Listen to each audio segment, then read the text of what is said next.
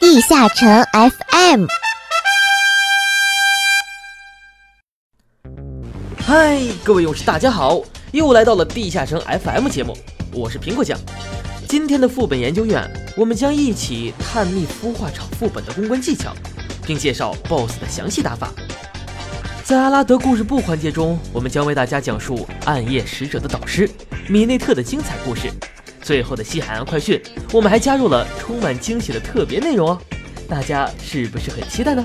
精彩即刻开始！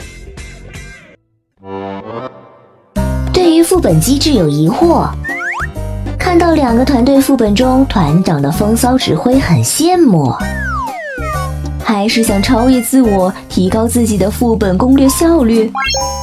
在这个栏目里，你或许会得到你想要的。上次给各位小伙伴们带来了宝牌希望，也就是孵化场部分前半段的扫盲。这次将会给大家带来相对简单的第三孵化和第四孵化的简单介绍。此外，还会简要介绍一下感染孵化场特有的双子绿名。位于能源阻绝战地图左下角的是第三孵化中心，镇守绿名为粉碎之阿托尔，属性为金。阿托尔会在 EP 角色进入他的仇恨光环约一秒后苏醒。阿托尔苏醒后，除了位于队伍 EP 位置的角色外，其他角色全部会被阿托尔封印在水晶中，无法行动，并处于无敌状态。同时，EP 角色头顶会出现火焰标记。阿托尔会优先向拥有该标记的玩家缓慢移动。如果拥有火焰标记的玩家不在阿托尔的仇恨光环内。阿托尔会迅速向光环边缘充能，以引发全屏高伤害爆炸。拥有火焰标记的玩家死亡后，该标记会按照组队顺序被赋予到其他角色身上。阿托尔会在其移动路径上留下岩浆，对碰触到的角色造成大量伤害并引发灼烧。可以通过闪亮的世界仪来免疫灼烧的伤害。不过，该岩浆也可以融化水晶来解除其他角色的封印。在战斗过程中，阿托尔会周期的进入无敌状态垂地，击倒光环内的角色，之后在光环内引发火柱来造成高额伤害。火柱结束后，阿托尔会解除无敌。另外，战斗时间过长时，阿托尔会召唤落石来阻碍玩家的移动。而位于能源阻截战地图左上角的是第四孵化中心，镇守绿名为恐怖之邪念体，属性为血。邪念体在常规状态下处于无敌状态，便会周期的召唤鲜血怨灵来依次对中下上三个位置的角色进行类似幽灵列车里 BOSS 巨灵布鲁召唤的影子列车式的冲刺攻击。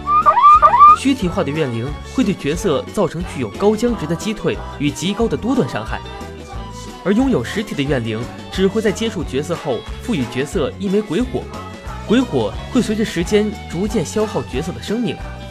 但是可以通过携带鬼火触碰邪念体来引发鬼火爆炸，使邪念体进入持续约十秒的破防状态。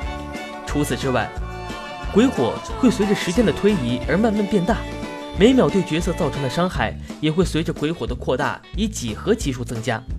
不过可以通过传递来刷新鬼火的大小。如果三次鲜血怨灵冲锋没有对邪念体进行破防的话。它还会潜入地面，并随机出现在一名角色脚下进行撕咬攻击，会召唤多个血柱砸向前方，引发角色出血。撕咬攻击的伤害极高，需要注意躲避。在最后，我们再简单介绍一下感染孵化所特有的光暗双子，分别叫做光剑洛克和巨斧克洛。虽然这个名字很多人都会搞不清楚，互相混淆。但是这两个绿名还是有一系列非常高伤，甚至可以击死的技能，不过一般都是连携发动，且主要由巨斧克洛主动引导。同时，光剑洛克造成的威胁不高，而巨斧克洛则拥有极高的攻击性，可以对角色轻松造成大量的伤害。因此，一般优先考虑击杀巨斧克洛。巨斧克洛被击杀后，光剑洛克会基本丧失斗志。技能基本都不会再次发动，变得只会进行平砍攻击。但是当巨斧克洛受到持续伤害或被控制时，光剑洛克会频繁的进入短暂无敌状态，跃向空中，发动死从天降技能之后砸向角色，以此造成较高的范围伤害，来干扰角色对巨斧的输出。而光剑洛克落地前会出现短暂白屏，有几率让玩家强制转向。其中死从天降技能伤害极高，干扰性较大，所以在集火巨斧克洛的时候要千万注意走位。双子都拥有基本的劈砍攻击，会击退靠近的角色，并造成少量伤害。巨斧克洛会释放暗之波动斩技能，在蓄力后发射一道快速的黑色剑气，伤害前方的敌人。如果光剑洛克存活，会同时蓄力释放光之波动斩，发射白色剑气。此外，巨斧克洛会通过向地面注入能量。在其面前随机生成几片暗影爆炸，造成范围伤害。暗影爆炸后会在原地留下暗影灼痕，对接触的角色造成持续伤害。在蓄力后，巨斧克洛会通过上斩释放暗刀半月波，对前方敌人造成伤害并击退。暗刀半月波会在地面留下黑色的直线痕迹，该痕迹会对角色造成大量的持续伤害。同时会对触碰到痕迹的角色施加一个约持续十秒、降低移动速度与防御力的低 buff。如果光剑洛克存活，会同时蓄力释放光刀半月波，但光刀半月波不会留下拥有持续高伤害能力的痕迹，威胁相对较低。且如果两道剑气重合，将会抹除黑色的直线痕迹。当损失一定生命后。巨斧克洛会周期的跃向空中并跳下，进入无敌状态进行蓄力，大喊“看看这染黑的大地”，之后在地面生成多个黑色魔法阵，对魔法阵内的角色造成高额持续伤害。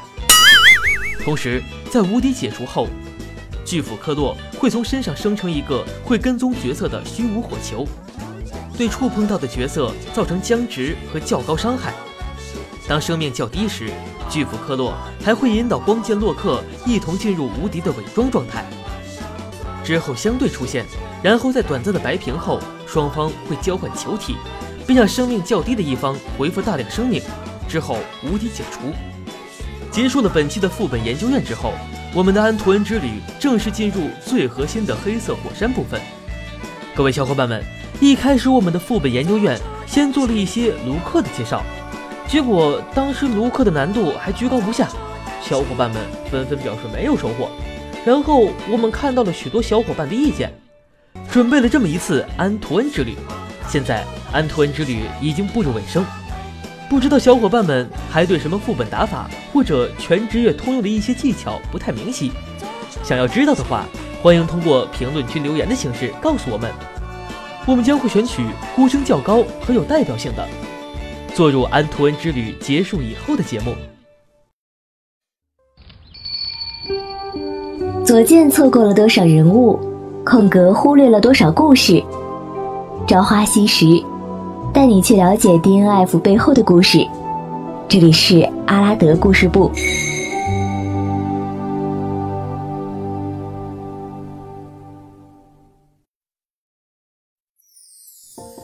大家好，欢迎来到阿拉德故事部。五大元老职业导师介绍之后，今天要讲的就是当初风光一时的暗夜使者的导师米内特。他出身于著名的忍者世家，因女王的关系成为了刺客，不过自身还擅长死灵术与影武者的技能，因而被选为职业导师。真是的，一个不会死灵术的影武者，不配成为拥有忍者之名的刺客。以后 DNF 的外传职业都出个导师就行了。关于美内特，勇士们印象最深的估计就是刺客转职了吧？这可是 DNF 中最经典的梗之一了。话说当年刺客转职，米内克为了考验他们的身手，就让他们偷夏洛克最私密的东西。这些黑皮使者脑子也是直啊！米内特让你去偷夏洛克最私密的东西，也没说让你去偷内裤呀。结果第一个偷了内裤，往后全部偷内裤，不知道夏洛克藏了多少内裤啊！这精明的哥布林，他是买卖内裤的，不然上哪有那么多内裤给偷啊？这个任务直接导致米内特风评被害，在玩家心中成功树立了一个变态导师的形象。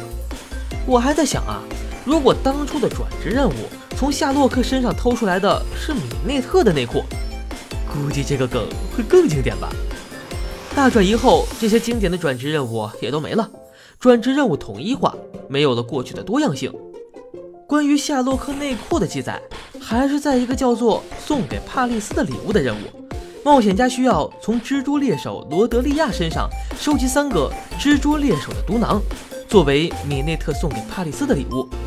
任务品下面有句话：“米内特果然了解我的喜好，这朋友没白交。”我也得想办法去找夏洛克的内裤。看样子，夏洛克下半身要截肢了。再往后的版本，各个职业的转职都会有特殊剧情，不知道那时候又会诞生什么梗呢？米内特是个十足的百合派。大转移之前，米内特被派往贝尔玛公国的诺斯马尔。在那里与臭水沟公主帕丽斯不打不相识，并因此结缘成为知心好友。大转移后，梅亚女王本来是打算要让消灭黄金王维迪尔的，然而米内特只是喊了句“梅亚”，女王就改变了主意，要活捉维迪尔。看来这米内特和女王关系也不一般呀，而且同性的角色也可以攻略米内特。呃，总觉得米内特私底下的生活很不一般啊。这期氛围突然就暧昧了起来啊！我还想说这个米内特啊，把他攻略之后，他居然还给我们卖关子，说什么我们在他心中不是第一位，有一个认识很多年的朋友什么的。那，你说咱们这都啥交情了？我这都亲自给你换衣服了，就差拉进婚房了，那你咋还说这种话嘞？米内特有着暗精灵祖传的傲娇，当然。表面形容起来，大家都说他冷酷、沉默寡言，不过为人正直，仗着自己是 NPC，看谁不爽就怼，有时候甚至有些毒舌，不知道是不是跟帕里斯搞了什么事儿啊？嘴巴这么毒，他这样子搞得人们不敢轻易靠近他。不过这状态也应该是他的目的，毕竟他身上藏着很多秘密。暗精灵王国政局一直都是女王的温和派与元老院极端派两强相争，米内特始终保持中立，他坚守的就是维护整个暗精灵的和平。在大转移之前，他所牵涉的任务并没有看出它的重要性，算是重要的，也就是换野猪套了吧。做完一套就换版本给废掉了，心也是够黑的。大转移之后，在漂流洞穴的任务中。他给冒险家提供防止诅咒的道具，冒险家去帮助夏伦普立功，又眼睁睁地看着夏伦普着急的冒险家搞砸事情，让夏伦普功过相抵，维持暗黑城和整个阿拉德大陆的均衡。如果米内特不这样制衡的话，暗精灵王国就会跟大转移之前一样，因为激进派的政策与各个国家战争不断，最后玩死自己。DNF 中还有留有 NPC 名字的装备，有件装备叫做米内特的无指手套。这些 NPC 就是特别，用过的东西都能当做装备高价交易给冒险家。不知道以后能不能买到米内特的皮裤、内衣之类的。这些东西卖着的用处可要比手套大多了。今天的阿拉德故事部到此结束，感谢各位的收听，咱们下次再见。最新资讯，权威分析，迅捷发布，未来尽在西海岸快讯。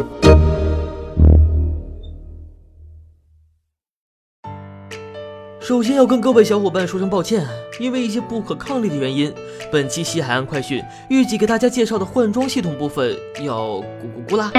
不过呢，这一次给大家带来别的一些惊喜内容哦。没错，今天将会给大家简要介绍一下新的两个魔枪士职业。首先，两个新的魔枪士都是百分比魔法攻击，并且使用新的武器。狩猎者使用光枪，而暗枪士使用暗矛。突然特别想吐槽一下这个武器名字：魔枪是使用的大类武器名字出意就叫枪矛，然后这两把新武器就光暗一套。哦，对了，顺带算是科普一下，狩猎者是无属性的，只有暗枪自带暗属性。而狩猎者精通重甲，暗枪是精通皮甲。至于战阶，这里就简单的说一下吧。狩猎者就是传说中站街背后都要背五把光枪的职业，不过目前倒是没有迹象表明啊，这个职业和背着五把剑的职业有一样的辅助能力。带着五把光枪的狩猎者是个纯输出的职业，拥有魔法职业中为数不多的武器精通。虽然拥有武器精通不是一个好消息，另外，虽然狩猎者是一个魔法职业，但是主要攻击手段以近身为主，背后的五把光枪有点类似巫女背后的念珠，会因为平差等原因被消耗，同时也会按照一定时间恢复。目前开放的一次觉醒中。一次觉醒被动将会减少光枪恢复需要的时间。至于狩猎者的技能形态，在 FM 里还一句半句说不太清楚。不过和现在决战者有那么一点点类似，都是通过各种技能的衔接进行输出。不过决战者的神柔滑技能，狩猎者是没有的。介绍完了狩猎者，下面就该说说暗枪士。其实这里啊，还是挺像玩一个暗枪士的。暗矛这把武器更像头矛，而暗枪士就是利用这把武器进行远程攻击。暗枪士要想打出伤害的核心在于用好黑暗侵蚀这个给怪物的敌 buff。中了黑暗侵蚀的怪物，每次被攻击都会受到一定比例的伤害，而如果没有被侵蚀，伤害也会累积，在被侵蚀之后一次性爆发。与其他三个魔枪士三兄弟相同。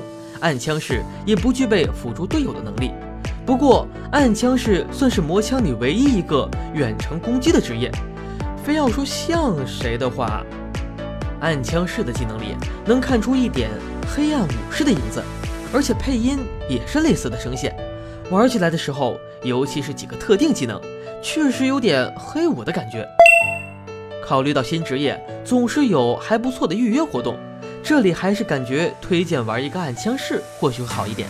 相对于狩猎者的模式，暗枪士的模式在众多职业中还算有点新意。虽然感觉暗枪士的侵蚀可能用好会很困难，红眼没有改版的时候就经常忘了要先用小崩打出血。目前大家比较关心的换装系统的介绍，要等西海岸重新推送起源版本测试才能再给大家做介绍，所以具体会在什么时候和大家见面？要看测试的安排。不过西海岸快讯最近将会一直专注于起源版本的相关内容，各位小伙伴们千万不要错过哦。此外，不知道有没有小伙伴们注意到，助手的福利部分上架了一个新的合作活动。没错，DNF 这次和必胜客联动，将在广东省境内的必胜客餐厅推出 DNF 专属必胜客套餐，购买专属套餐即可获得限量版 DNF 闪卡，同时推出线上活动。给小伙伴们赠送黑钻、深渊番薯等福利。虽然不知道这个 DNF 专属套餐后续会不会推广到其他地方，但是闪卡将会有其他神秘渠道可以获得，所以不在广东省的小伙伴也不用灰心了。好玩的游戏配上美味的披萨，不论你身在何处，都可以享受惬意的休闲生活哟。好了，又到了和大家说再见的时候了。爱生活，爱游戏，地下城 FM 将为你持续带来 DNF 最新资讯。我们下期再见啦！